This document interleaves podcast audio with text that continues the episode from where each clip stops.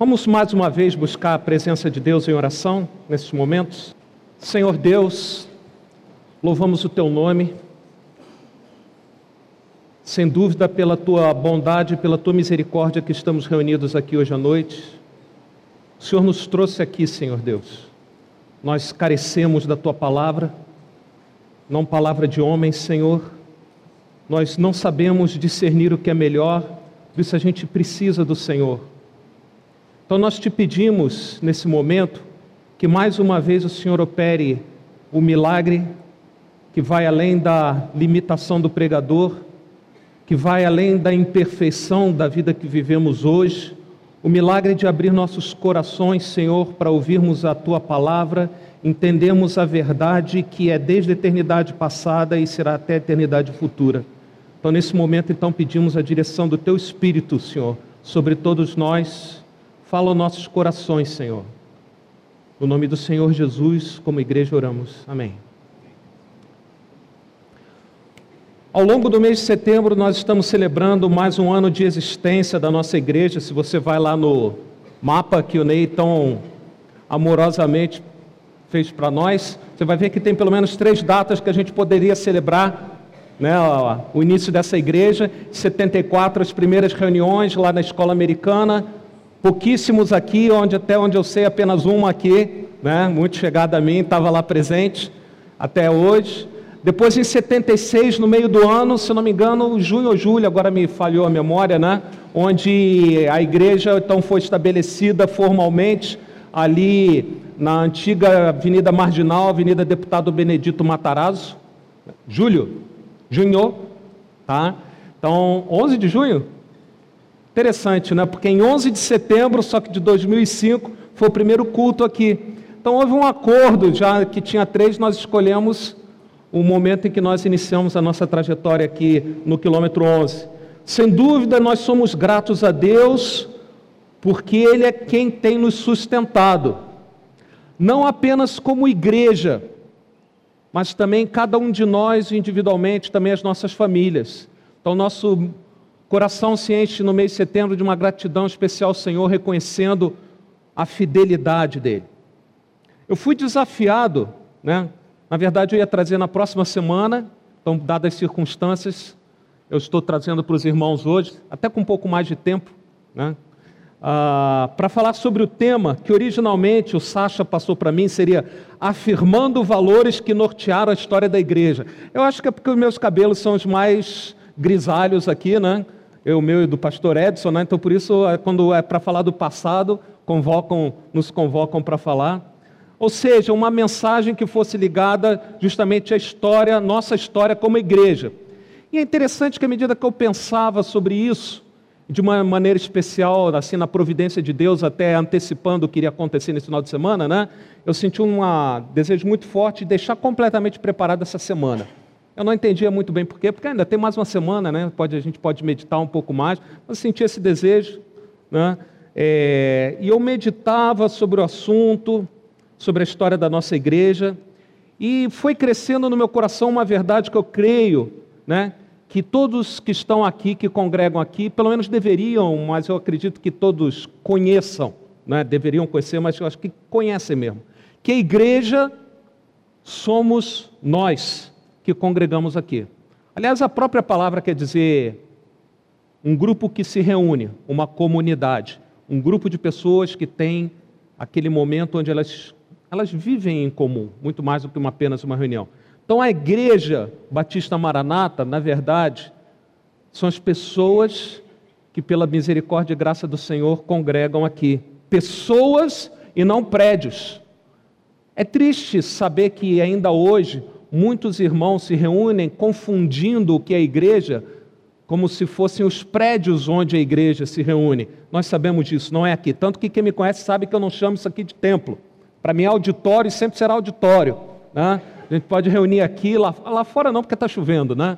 mas em qualquer lugar onde a, reúne, a igreja se reúne, lá é o lugar onde a igreja é, é na verdade. Vidas, não eventos muito menos realizações. Então a igreja não são as realizações que aquele grupo eventualmente venha cumprir, a realizar, realizações realizadas, né? Mas justamente vidas. Por isso a história da nossa igreja é, é a história da nossa vida, de nós que congregamos aqui. Essa é a verdadeira história da Igreja Batista Maranata. Então, quanto mais pensava sobre isso, mais me vinha a convicção que a mensagem de fato, apesar de ter sido encomendada com aquele título, deveria ser sobre aquilo que nós temos em comum, por mais diferente que nós sejamos, por mais diferentes preferências políticas, eventualmente, times de futebol, estilos de música, não é? Seria aquilo que nós temos de comum na sua essência, por mais diferente que nós sejamos. Então me veio uma frase que vai aparecer ali, só tem um slide hoje. O Tiago ficou meio preocupado, porque normalmente eu gosto de vários slides, só tem um slide. Vai ser do começo ao fim, aos pouquinhos, né?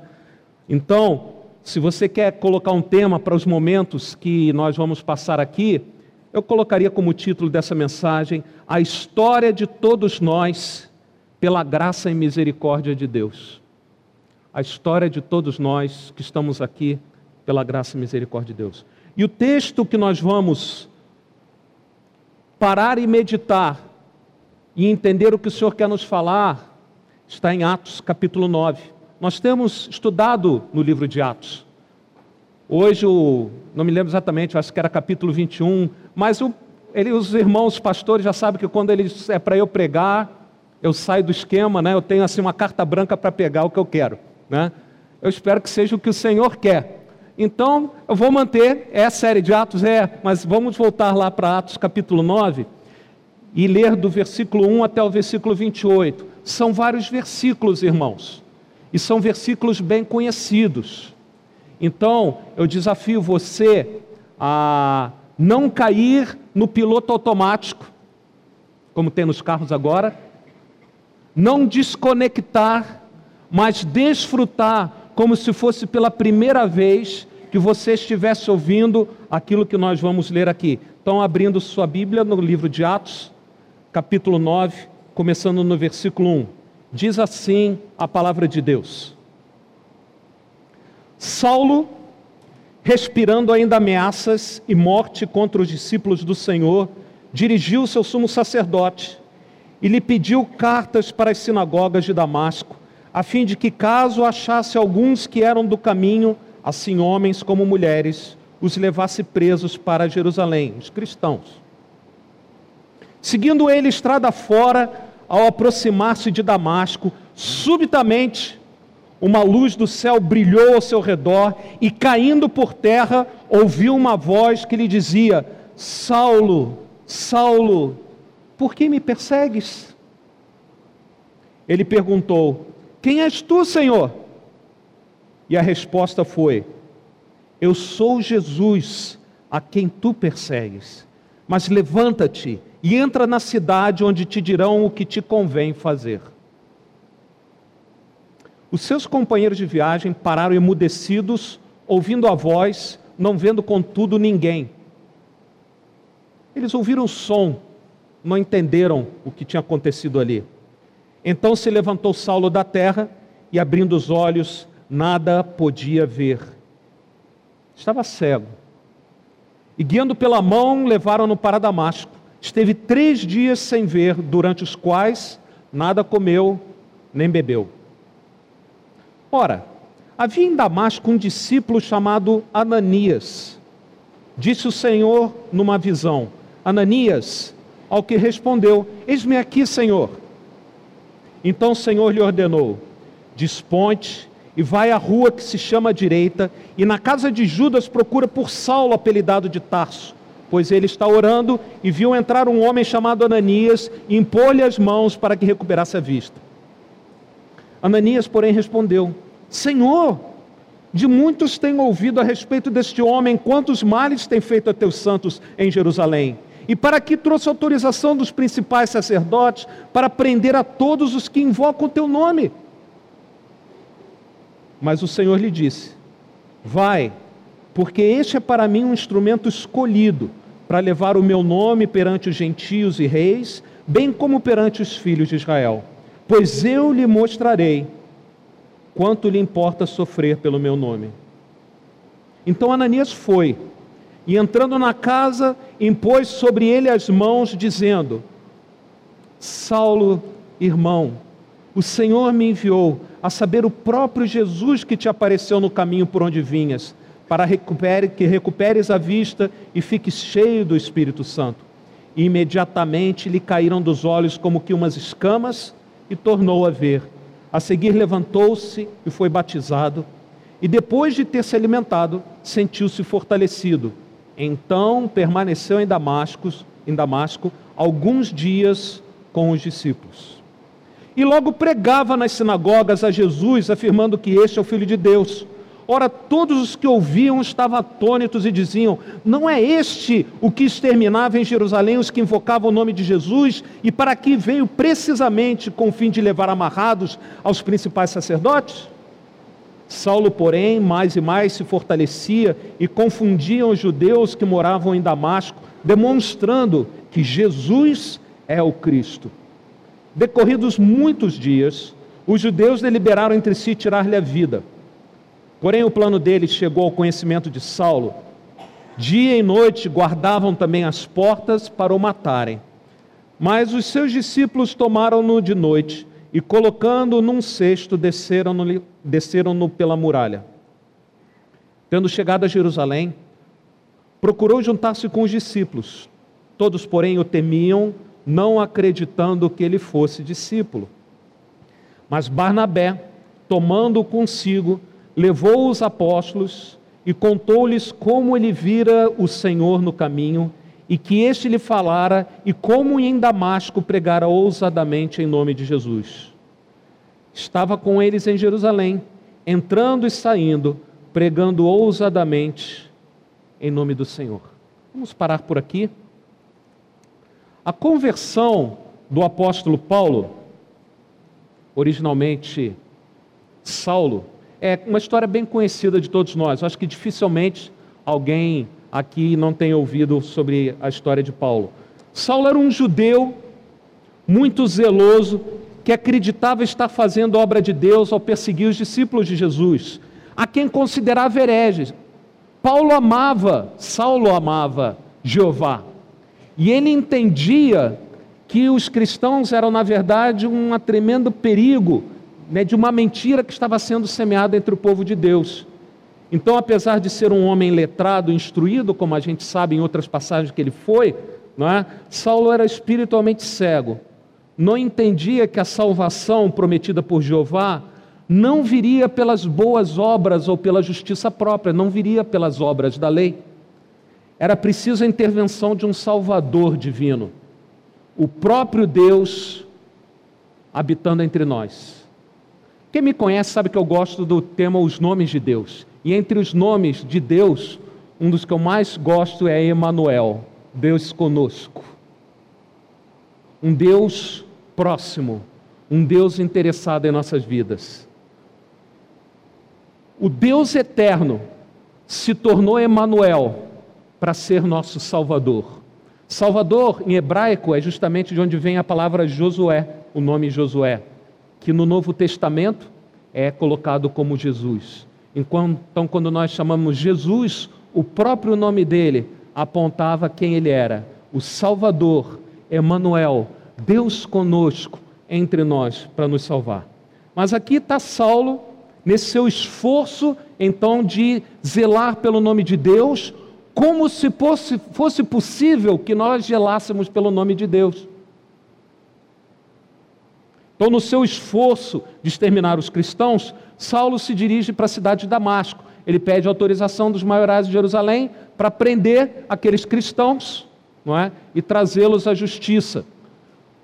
Israel estava dominado por Roma, então a lei no final que eh, reinava, imperava, era a lei romana mas os romanos davam certa liberdade, autonomia, inclusive administrativa aos povos. Entre elas, essas de justiça. Eles não tinham condições, a gente sabe, até pelo, pela morte do Senhor Jesus, de decretar a pena de morte, mas a prisão sim, a tortura sim. E lá foi Paulo. Nos planos de Paulo, com certeza não estava incluído aquele encontro que ele teve naquela estrada empoeirada no meio do nada. Um encontro com o próprio Senhor Jesus.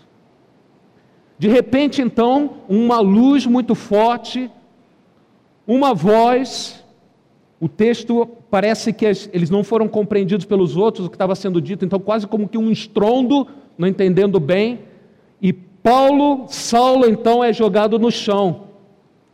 E ele compreende pelo menos duas coisas profundamente perturbadoras para ele. Em primeiro lugar, ele compreende que Jesus de Nazaré de fato estava vivo. Que aquilo que estava sendo dito pelos cristãos era a mais pura verdade. Mas em segundo lugar, talvez mais perturbador para Paulo ainda, ele descobriu que ele, Saulo, era inimigo do Senhor Jesus. Saulo, Saulo, por que me persegues? Por que tu és meu inimigo? Deve ter dado muito medo no coração dele. Aqui é precioso porque a gente sabe que Saulo perseguiu os cristãos então, quem persegue os discípulos de Jesus, na verdade, está perseguindo, é inimigo do Senhor Jesus.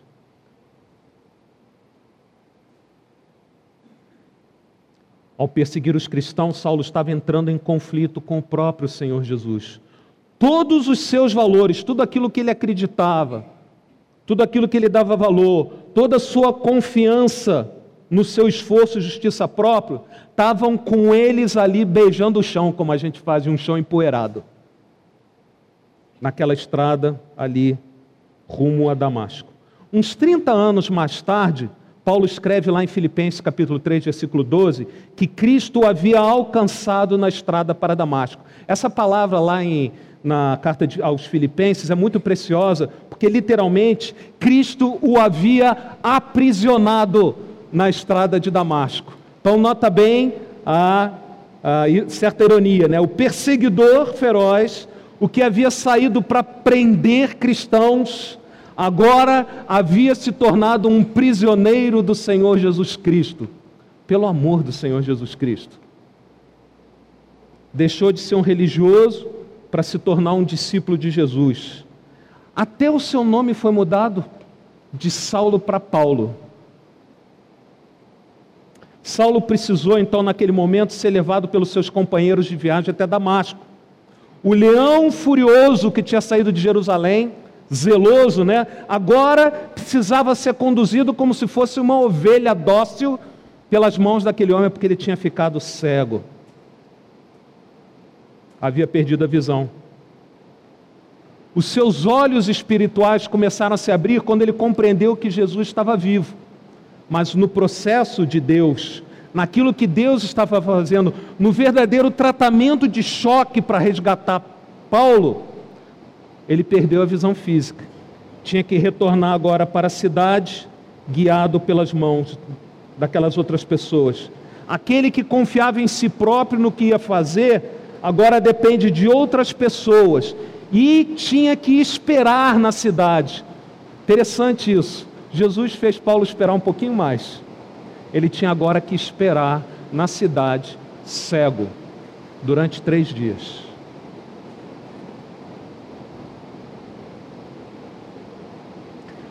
Entra em cena agora um outro personagem, Ananias. Ananias é um daqueles personagens que não nem todos percebem a grandeza e a importância deles, a semelhança de Barnabé. É? Então, Ananias era um judeu devoto que era discípulo de Jesus. O evangelho já tinha chegado até lá e ele, tanto que havia um grupo de cristãos, e Ananias era um daqueles discípulos de Jesus que vivia em Damasco. O texto deixa bem claro que Ananias conhecia a reputação de Saulo, reputação terrível. Então, nesse sentido, né, sabendo que Saulo estava vindo para Jerusalém, provavelmente os irmãos começaram a ter um certo receio. Ananias amava o Senhor Jesus e desejava servir Jesus, mas é interessante que aqui fica muito claro que Ananias não ficou muito disposto, né, ansioso em cumprir a ordem do Senhor, pelo menos de início. Que quando o Senhor falou com ele, né, que ele deveria ir lá e fazer o que tinha que fazer lá com Saulo, não é? Ele falou, em outras palavras, Senhor, tem certeza? Saulo é para eu ir lá onde Saulo está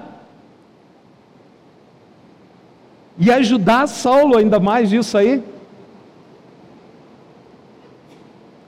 Mas o fato é que Ananias foi, apesar de estranhar a ordem do Senhor, Ananias foi. Não apenas porque ele entendeu a explicação que o Senhor deu a ele sobre quem Paulo seria na obra de Deus, mas principalmente porque Ananias confiava no Senhor Jesus. Então, irmãos, aqui já tem uma grande lição. Nós não precisamos entender tudo se nós confiamos em quem é o Senhor. Nós podemos obedecer. E foi o que Ananias fez. O nome Ananias significa o Senhor é gracioso. O Senhor é gracioso. Aqueles que se chegam a Jesus como Ananias passam a ser instrumentos da graça de Deus, se tornam graciosos. E foi exatamente o que Ananias foi usado aqui como instrumento da graça de Deus. É tocante, irmãos. Eu não sei se vocês são movidos. A gente lê às vezes muito rápido. É tocante ler aqui quais foram as primeiras palavras que Ananias disse para Saulo. Quais foram? Irmão Saulo. A semelhança do leproso que Jesus tocou e disse: Eu quero que você seja curado. Ananias tocou em Saulo e falou: Irmão Saulo, o Senhor Jesus, que te apareceu no caminho por onde você vinha, enviou-me para que você volte a ver e seja cheio do Espírito Santo. Irmão Saulo.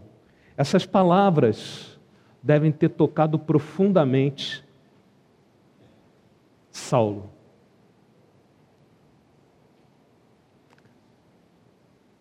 Ele ia, tinha ido para Damasco para prender pessoas como Ananias. O meu inimigo é agora meu irmão. Foi o que aconteceu. Irmão Saulo. Como as nossas palavras, irmãos, quando eu estava lendo aqui, me veio assim imediatamente, como as nossas palavras tem um poder enorme, tanto para destruir quanto para ministrar graça. Ananias, dirigido por Deus, confiando no Senhor, trouxe a Paulo palavras que devem ter penetrado no mais profundo do coração dele. Como nós precisamos ser guiados pelo Senhor para termos palavras de graça, como Ananias teve aqui. Paulo não apenas ouviu as palavras de Ananias, mas sentiu as mãos de Ananias tocando nos seus olhos. O toque e afirmação da aceitação. Pelo poder de Deus, os olhos de Paulo se abriram. Eu nunca tinha parado para pensar, mas eu estava meditando qual é que foi a primeira visão que Paulo teve quando ele voltou a ver Ananias o irmão dele. Aquele que era inimigo. Primeira visão, Ananias. Sem perda de tempo aqui, Paulo é batizado, desfruta de uma refeição, é restaurado fisicamente, que ele não comia três dias com toda aquela situação. E além disso, ele tem um tempo de comunhão com aqueles novos irmãos. É interessante que na sequência diz assim: Saulo passou vários dias com os discípulos em Damasco. Somente Deus para mudar uma viagem desse jeito. Às vezes nossas viagens mudamos os planos pelas circunstâncias. Aqui o Senhor mudou radicalmente a viagem de Paulo, a vida de Paulo. Paulo descobre que aqueles a quem perseguia era um povo amoroso e que eles sim conheciam a verdade. Imagina alguém que tinha sido instruído aos pés de Gamaliel, como mais tarde a gente ele escreve, ele ouve daqueles irmãos a quem ele ia perseguir? A respeito de Jesus. Mas o texto continua e nos diz que logo começou a pregar nas sinagogas que Jesus é o Filho de Deus. Imediatamente, Paulo começa a proclamar Jesus com ousadia, para admiração de todos os judeus. Peraí, quem é esse aí que está defendendo aí o que os cristãos estão falando? Não era um chamado cristão, né? O pessoal do caminho, os discípulos de Jesus, quem é esse? Esse aí não é Saulo? O que, que houve com Saulo? Então, para consternação né, daquele, daquele pessoal lá em Damasco, né, uma mudança dramática havia acontecido na vida daquele homem. Cada cristão recém-convertido pode e deve começar a testemunhar de Jesus aonde ele está, aonde ele está. Não quer dizer que você precisa conhecer muito a respeito dos desígnios de Deus, da palavra de Deus. Você precisa fazer o que Jesus falou para aquele ex-endemoniado gerazeno ou gadareno, como você queira, né? Que quando ele quis seguir com Jesus, Jesus falou: Não vai, volta e conta aos teus tudo aquilo que Deus fez por ti. É isso que a gente precisa fazer. Testemunhar de Jesus é contar às pessoas aquilo que Deus tem feito por nós. Com isso, imediatamente Paulo começa a sofrer perseguição. Note aqui como as coisas se precipitam, né? Salvação, comunhão, testemunho, perseguição. Você vai encontrar na vida de cada cristão, na sua vida e na minha vida, salvação, comunhão, testemunho e perseguição. Os judeus agora buscavam silenciá-lo, matá-lo, queriam matar Paulo. Paulo precisou ser retirado às escondidas de Damasco, como se fosse um criminoso dentro de um cesto. O grande Saulo, com carta em ofício, timbrado, reconhecido no carro. Não estou exagerando, né? né? Ou seja, com todo aquele embasamento, ele estava agora sendo contrabandeado para fora da cidade, porque corria risco de vida. É interessante como os irmãos né, amam, imediatamente amam Paulo, né? Mano Paulo, querem proteger Paulo. É o que acontece, né? A gente tem passado por a situação do pastor Edson, todos nós que de uma maneira ou outra a gente se sente angustiado porque a gente não pode ajudar mais, né? então a gente pode orar. O tempo oportuno vai poder ajudar de uma maneira ou outra. Aqueles irmãos então amavam Paulo a ponto de zelar por ele. De caçador, Paulo havia se tornado caça. Interessante, né? Ele veio para caçar e agora saía caçado daquela cidade. Esse era apenas o início daquilo que Jesus tinha dito para Ananias, quando disse: Esse homem é meu instrumento escolhido, mostrarei a ele o quanto deve sofrer pelo meu nome. Começou ali, começou ali já em Damasco. Daqui por diante o apóstolo seria odiado, perseguido, mas é ele próprio que várias vezes vai escrever que considerava um privilégio sofrer por causa de Cristo. Não porque ele era masoquista, irmãos. Há um mal entendido o privilégio é porque é por causa de Cristo, não o sofrimento em si. Se preferir, com certeza nenhum de nós optaria pelo sofrimento. Mas se por causa de Cristo vamos sofrer, é um privilégio.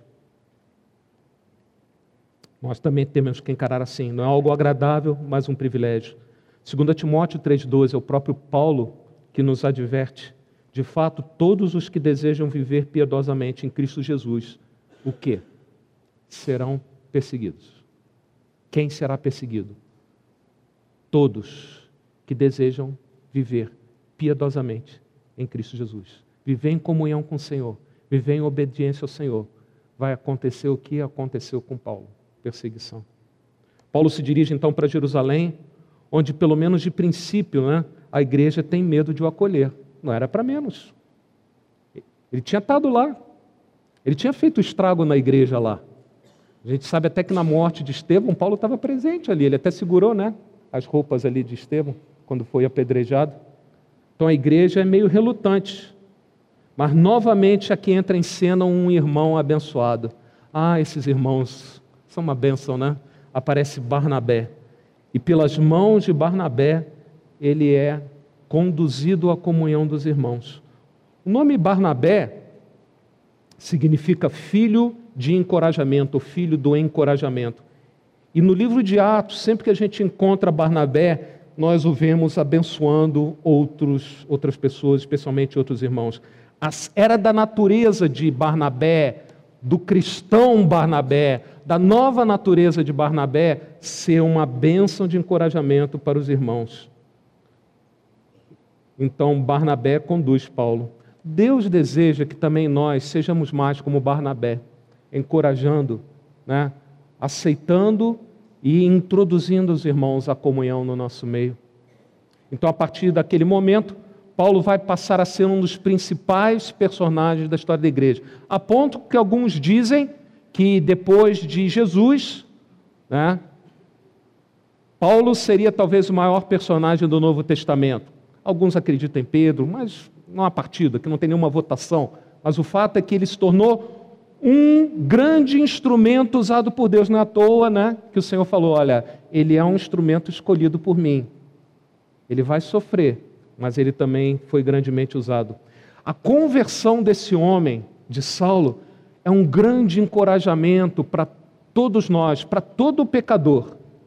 Se o Senhor pode amar, buscar, ainda que tenha que jogar no chão empoeirado, salvar, e usar alguém como Paulo, um perseguidor da igreja, aquele que mais tarde chamou a si próprio como o maior de todos os pecadores, não é? então há esperança para qualquer um. Há esperança para qualquer um. Deus pode mudar radicalmente a vida de qualquer um, incluindo eu, incluindo você, incluindo qualquer pessoa que na nossa incredulidade acreditamos que ah, esse aí não tem jeito. Deus pode, Deus salva a quem ele assim designa. A conversão de Saulo, apesar de detalhes únicos, especiais, né, de todo esse cenário em que acontece a luz, a voz, a cegueira, as orientações verbais de Jesus para os discípulos, tanto para ele quanto para Ananias, a cura, apesar de todos esses detalhes assim aparentemente é, especiais, traduz exatamente aquilo que acontece na vida de todo cristão, aconteceu na minha vida e talvez tenha acontecido na vida de você também. Deus transforma a quem Ele irá usar na obra. Eu e você temos o privilégio de, assim como Saulo, termos sido alcançados pelo Senhor, para sermos introduzidos então numa história que o Senhor está tá escrevendo, mas não pela história em si, uma história grandiosa, mas pelo grande amor do Senhor, sermos usados por Ele em tudo aquilo que está acontecendo ao longo desses quantos anos, Flávia? 42 anos de vida da nossa igreja. Tá? Então, o que aconteceu na sua vida foi o que aconteceu na de Paulo. Talvez não com todos esses detalhes grandiosos, mas nem um centímetro menos sobrenatural e milagroso. Porque cada conversão é um milagre que somente o Senhor pode fazer. E é exatamente sobre isso que nós vamos meditar agora. Paulo e a história de todos nós, pela graça e a misericórdia de Deus. Como a história de Paulo é semelhante à história de todos nós que nos reunimos aqui nessa igreja local chamada Igreja Batista Maranata. Então, em primeiro lugar, como Paulo, todos nós sofremos uma intervenção radical de Deus em nossas vidas nos tirando de um caminho de destruição e nos trazendo para perto de si. Todos nós sofremos um processo de intervenção radical de Deus na nossa vida. Fomos radicalmente transformados. Mesmo como eu tenho falado, não tão dramaticamente como descrito no caso de Paulo, mas tão sobrenaturalmente quanto. Nunca mais nós vamos ser os mesmos. Mesmo que você queira voltar às suas antigas práticas, você vai se sentir mais miserável ainda se você foi alcançado pela graça do Senhor Jesus. talvez no encontro que você teve, que levou à sua conversão, ficaram cicatrizes. Paulo ficou com cicatrizes da conversão. Fica na entrelinha de várias de suas cartas que a cegueira de Paulo acabou resultando numa deficiência visual. Alguns acreditam que sim, outros que não, eu quero crer que sim. Porque cada vez que Paulo contemplava um problema de visão, que nós não sabemos bem qual é, mas quando fala que os irmãos estavam prontos a entregar os olhos para Saulo, acredito que se reportava a isso. Cada vez que ele confrontava o fato dele ter aquele problema visual, o que vinha à mente é: eu tenho esse problema porque Deus foi misericordioso comigo. Porque senão eu estava perdido, teria morrido longe de Deus. Então, irmão, se você, como eu, tem algumas marcas que vêm desde a sua conversão, ao invés de te trazer tristeza, seja grato ao Senhor, porque aquelas são as marcas de amor de um Deus que interviu na sua vida e não deixou você continuar no caminho de destruição de onde você estava. Talvez lembranças tristes, mas marcas de uma intervenção radical de Deus. Então, as cicatrizes que apontam para a graça de Deus que nos curou. A consciência de tão grande de salvação, quando nós nos lembramos dessa intervenção radical do Senhor na nossa vida, nos impulsiona na nossa jornada como discípulos de Jesus. Eu tenho falado, hoje de manhã eu falei sobre isso. Eu tenho sido confrontado recentemente pelo trecho da palavra de Deus que Pedro escreveu, está na segunda carta de Pedro, nos versículos 4 a 10, quando ele está falando de uma vida abundante, útil, cheia de fé, virtude, conhecimento, ele fala sobre domínio próprio, perseverança, piedade, amor, uma vida exemplar como cristão. Pedro diz assim: porque se essas qualidades existirem e estiverem crescendo em sua vida, impedirão que vocês sejam inoperantes e improdutivos. É importante termos essas marcas saudáveis. Nós temos os seis Ds do discípulo, está no boletim de hoje, não é? Mas Pedro continua: Todavia, se alguém não as tem, se você não tem domínio próprio, se você não tem fé, se você não tem perseverança, se você tem falhado em termos de piedade, se alguém não as tem, está cego, só vê o que está perto, esquecendo-se da purificação dos seus antigos pecados. Quando nós desanimamos na nossa fé, quando nós começamos a questionar se vale a pena continuar a seguir a Jesus, é porque, acredite se quiser, nós tivemos a capacidade de esquecer o que o Senhor precisou fazer para nos tirar do caminho para onde a gente ia, de destruição. A gratidão ao Senhor reaviva o amor, o desejo de estar perto do Senhor, o desejo de adorar, o desejo de obedecer, não por obrigação, mas como resposta de gratidão. Brota normalmente. Então, meu irmão, minha irmã, se hoje você está desanimado, eu convido você, com muito amor, carinho e cuidado, a você ponderar onde você estaria se o Senhor não tivesse intervido na sua vida. Como Paulo, né, Todos nós sofremos essa intervenção.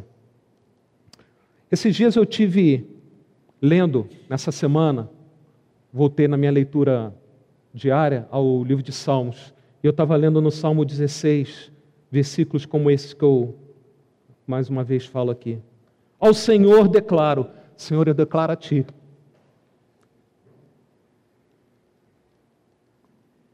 Não tenho bem nenhum além de Ti. Eu tenho uma declaração de imposto de renda. Mas o que tem valor mesmo é o Senhor.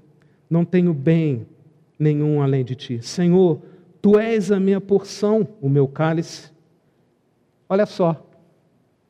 Eu chorei quando li. Estou chorando aqui de novo. És tu que garantes o meu futuro.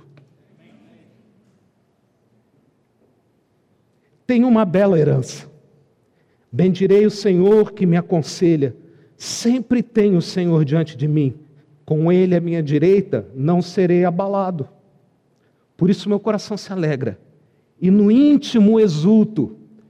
Tu me farás conhecer a vereda da vida e alegria plena da tua presença.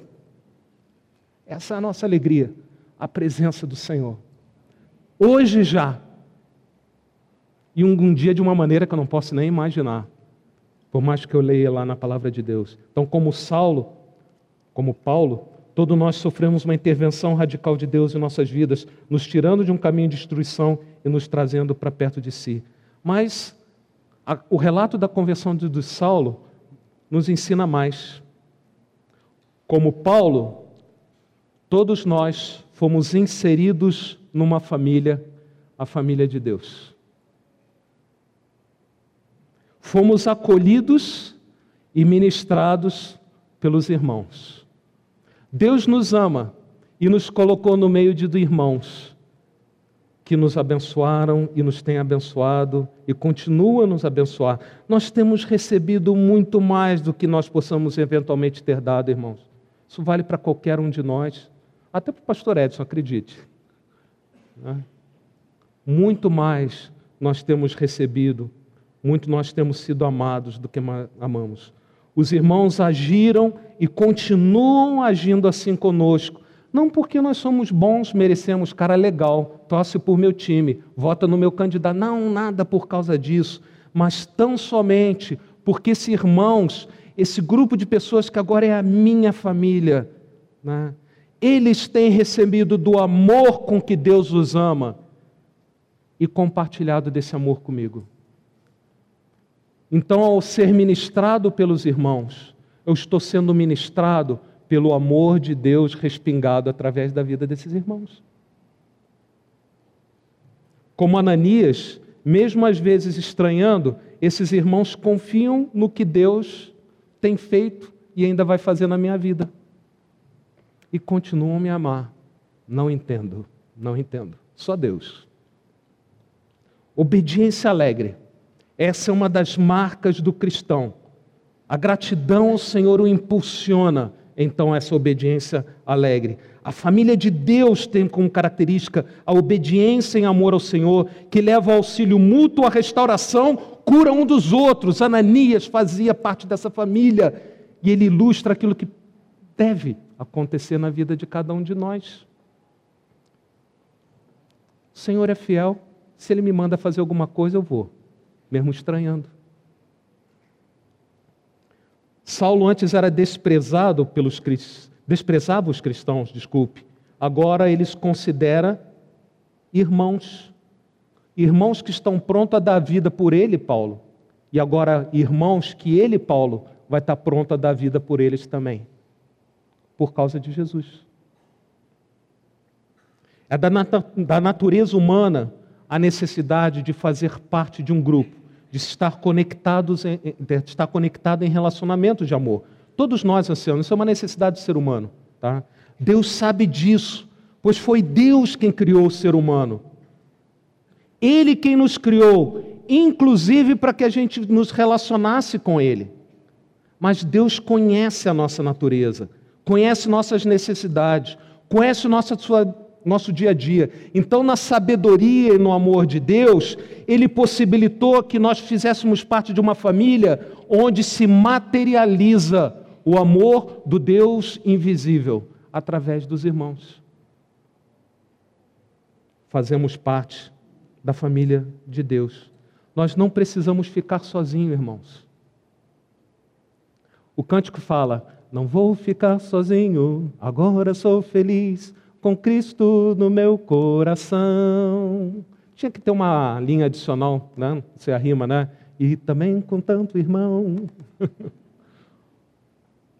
Não precisamos ficar sozinhos, não só porque o Senhor Jesus não nos abandona, Ele prometeu que estaria conosco todos os dias, os dias bons, os dias maus, os dias onde tudo acontece bem, os dias onde tudo acontece mal. Não só porque Ele prometeu, mas porque Ele que não nos deixaria, mas porque Ele colocou outros irmãos perto de nós para nos ajudar, encorajar, termos vida em comum. Isso é comunhão, vida em comum, coinonia. Vida em comum. Aprecie, desfrute disso, meu irmão, minha irmã.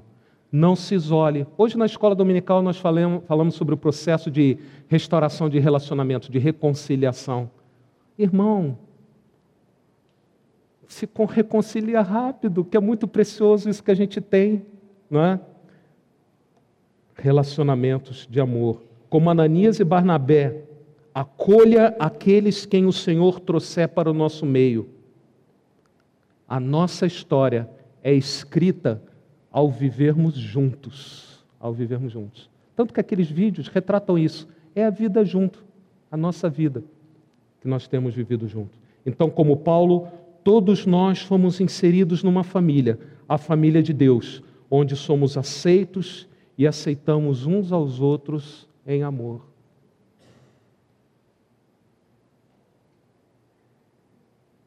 Mas há mais. Como Paulo, todos nós somos convidados a viver uma nova vida com novos valores e novo foco. O texto é, nos mostra como Deus então tocou na visão de Paulo, né? fisicamente, ele ficando temporariamente cego, mas, por outro lado, abrindo os olhos espirituais dele a partir daquele momento que ele conversou com ele na estrada, na sua visão espiritual. Agora, Paulo e também nós quando fomos alcançados nessa intervenção radical de Deus que nos inseriu nessa família, todos nós somos capacitados a enxergar aquilo que antes, apesar de ser sobrenatural, do reino de Deus, passava ou desapercebido ou era desprezado por nós. Hoje nós enxergamos o que de fato tem valor, o que é precioso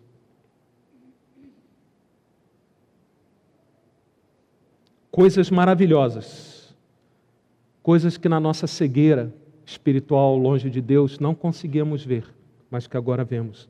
Agora enxergamos os verdadeiros tesouros. Lógico, todos nós gostamos de ter conforto, que é traduzido então, numa, inclusive, numa situação financeira confortável, mas nós temos aprendido a ser contentes, que significa que a nossa alegria não está ligada ao nosso saldo bancário, mas na pessoa do Senhor Jesus Cristo porque Ele não vai falhar na provisão daquilo que nós necessitamos.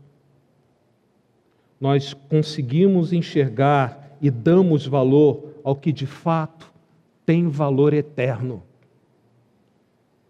Quantas pessoas, na busca de montar impérios, perderam suas famílias? São loucos, até do ponto de vista humano. E quando nós pensamos então da eternidade? Quando desperdiçamos uma vida correndo atrás de coisas que não têm valor algum, à luz da verdade que um dia o tempo vai acabar. E vai ser na presença do Senhor ou longe do Senhor eternamente. Nós recebemos um novo alvo. Paulo escreve sobre esse alvo várias vezes. Aprofundar o nosso relacionamento com o Senhor Jesus. Nós temos falado sobre isso no módulo Simplifique da escola dominical. Jesus falou para Marta: Marta, Marta, você é ainda agitada, muito inquieta. Maria escolheu a boa coisa, né? Não vai ser tirada dela. Basta uma coisa. Marta, Camila, Leandro, Valéria, Marquinhos, Gustavo, João Pedro e todos aqueles que ainda vão chegar. Basta uma coisa: nosso relacionamento com o Senhor Jesus. Porque com isso, tudo está bem. Sem isso, nada irá satisfazer.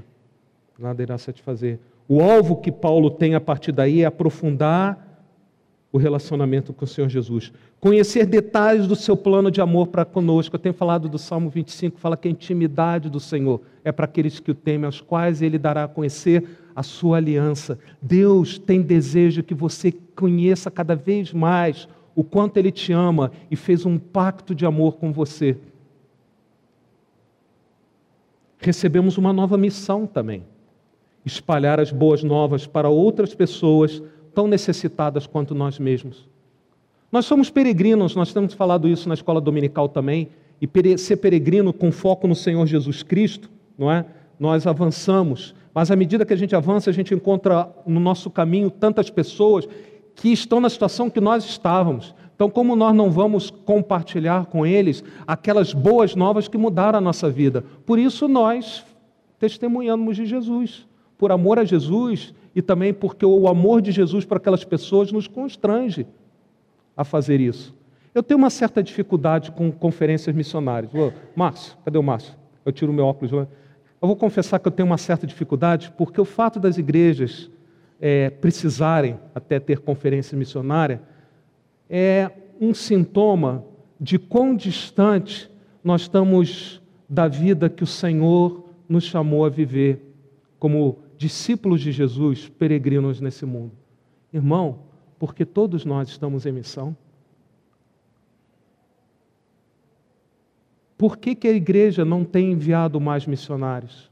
Porque nós, como igreja, perdemos de vista que o que nós somos são peregrinos de passagem por aqui. No caso, em São José dos Campos, Jacareí, Taubaté e Redondezas, Jambeiro, eu não posso esquecer. Espalhando boas novas e convidando outras pessoas para se juntar a nós. Se vai ser aqui, se vai ser no Uruguai, no Piauí, em Portugal ou na Sibéria, é o Senhor que sabe onde quer nos usar.